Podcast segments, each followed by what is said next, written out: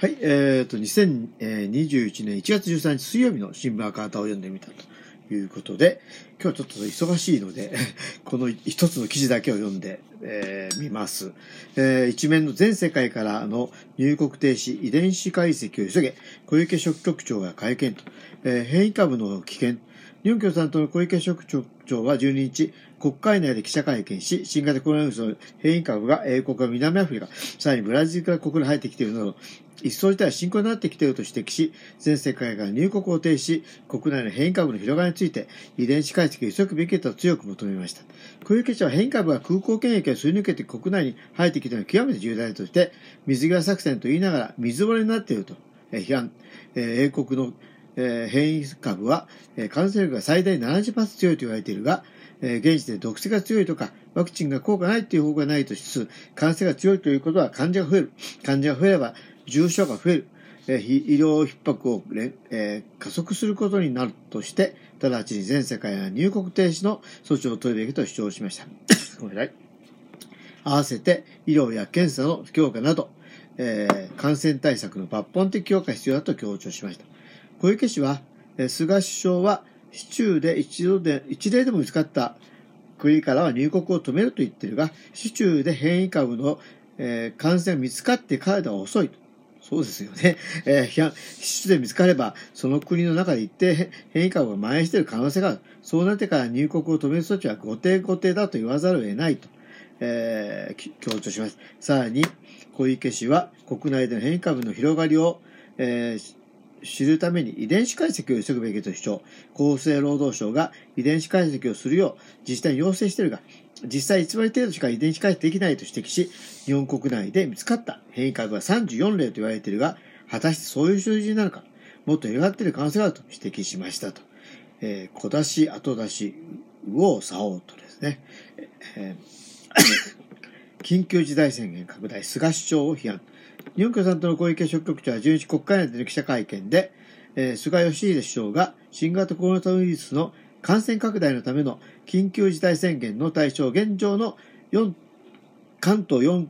都県以外にも拡充する考えを示したことについて問われ、小出し後出し、そして右往左往ということではないかと厳しく批判しましたと。えー、小池氏は感染拡大防止のあり方として、最初にしっかり、え、網を大きくかけておいて、徐々に範囲を緩めていくことが、えー、原則だが、それに全く逆行するやり方だと指摘。危機管理を進めていく上で、最悪のやり方だと重ねて批判しました。その上で、昨年4月に、え、最初の緊急事態宣言を発出した発出した安倍晋三首相、過去当時が闇雲にも出せないとして、7都府県に限定しながら10日単位で前後で拡大したことを言及。菅首相も同宣言の再出発際に的を絞って徹底げよと言って、え、1都3県に限定しながら早くも大阪、京都、両県、両府と兵庫県に加えて愛知などと東海3県などかの発出の要請を受ける事態になっていることを示し、菅さんは記者会見でこの1年間の経験で多くのことを学んできたと言っているが、何も学んでも何かと言わざるを得ないと批判します。さらに小池氏は対象を広げる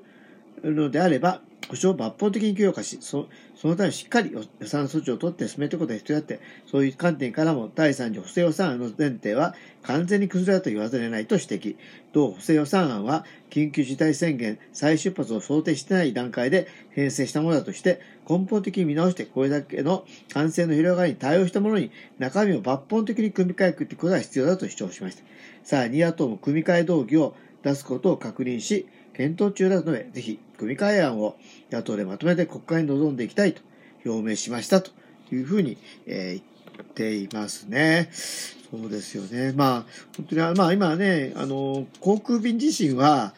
あまあ、あの、従来で言えばね、かなり減になっていて、えー、まあ、成田、羽田、えー、関空ぐらいですかね、あの、国際線が入ってきてるの。まあ、それを週、ちょっと私も詳しくは知りませんけど、週1便とかね、えー、だと思うんですよね。えー、中国なんかもそんなに、あの、えー、名古屋とか、えー、その他の都市には、小都市までも入ってないという状況だと思います。えー、なんかそういう時だからこそね、やっぱりもう、一旦ね、全世界からの入国を停止すると。